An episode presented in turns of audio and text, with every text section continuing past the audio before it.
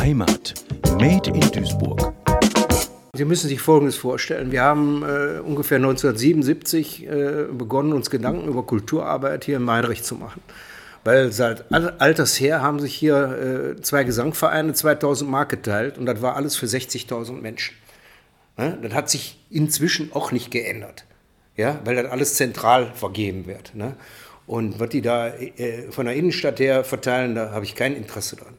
Ne? Tut mir leid, ich bin keine Tänzerin, ich habe auch kein Röckchen an oder sonst was. Ich sehe nicht so niedlich aus in der Rolle. Und der Ursprung heißt einfach nur eins, ne? wir haben hier einen Mangel an Kultur gehabt. So, und Rudi Klei, ne, das war der Apotheker hier schräg gegenüber, ja, der hat erstmal die Galerie 77 gegründet. Das war also 1977. Das waren die Anfänge der Kulturwerkstatt Meiderich, erzählt Peter Weber, Vorsitzender des Vereins.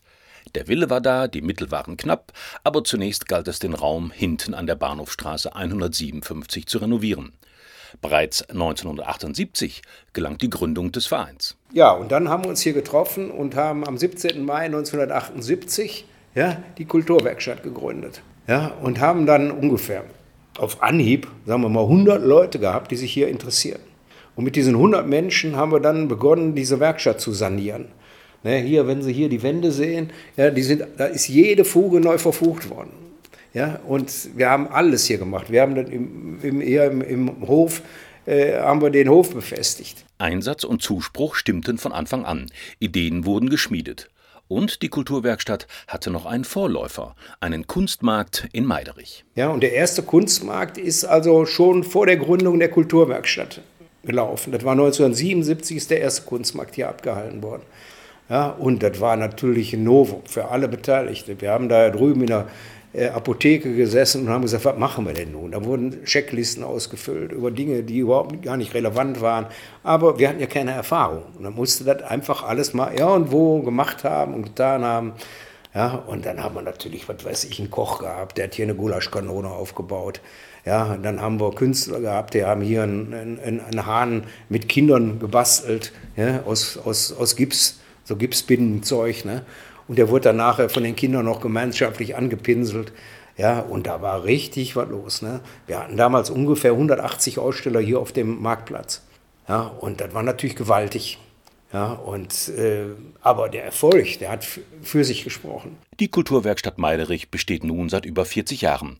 Unzählige Ausstellungen, Lesungen und Veranstaltungen sind über die Bühne gegangen. Ganz wichtig für Peter Weber ist die Eigenständigkeit der Kulturwerkstatt. Abhängigkeiten. Ne? die schaffen immer nur, nur Zwänge und äh, äh, wenn man den Kopf mal richtig freilaufen lassen kann und sagen kann, ihr könnt mich mal alle, ja, und dann mit Götz, Götz von Berdichingen kombinieren, dann ist das doch gut. Ja, dann ist das doch eine wunderbare Sache. Ja, und für mich ist Kunst äh, eigentlich auch Lebenskunst vor allen Dingen. Ne? Man muss das nicht auf Papier bringen ja, oder äh, äh Gedichte schreiben oder sonst was. Man muss es einfach leben. Ja, und wenn man so was lebt, dann kommen die wunderlichsten Dinge plötzlich zustande. Seine Lebenskunst hat Peter Weber in der Fotografie entdeckt. Beruflich in der Brauereiwirtschaft zu Hause ist für ihn die Fotografie ein Freiraum. Und den hat er sich stets genommen, zum Beispiel mit der Kamera in Hochfeld. Ne, da bin ich nach Hochfeld gekommen und dann stand in Hochfeld auf so einer, auf so einer Abrisswand ne, Hollywood in Hochfeld. Ja, und da habe ich eine ganze Schwarz-Weiß-Serie Hollywood in Hochfeld gedreht ja, in Kombination immer mit Plakaten, die in kaputten Gegenden stehen. Ja, und äh, da bin ich, habe ich mich dann äh, bei Volkwang äh, bei so einer Ausstellung über das Ruhrgebiet beteiligt. Ne, bin sofort in die Kritikecke abgedrängt worden, weil das war denen viel zu kritisch, was ich da losgelegt habe.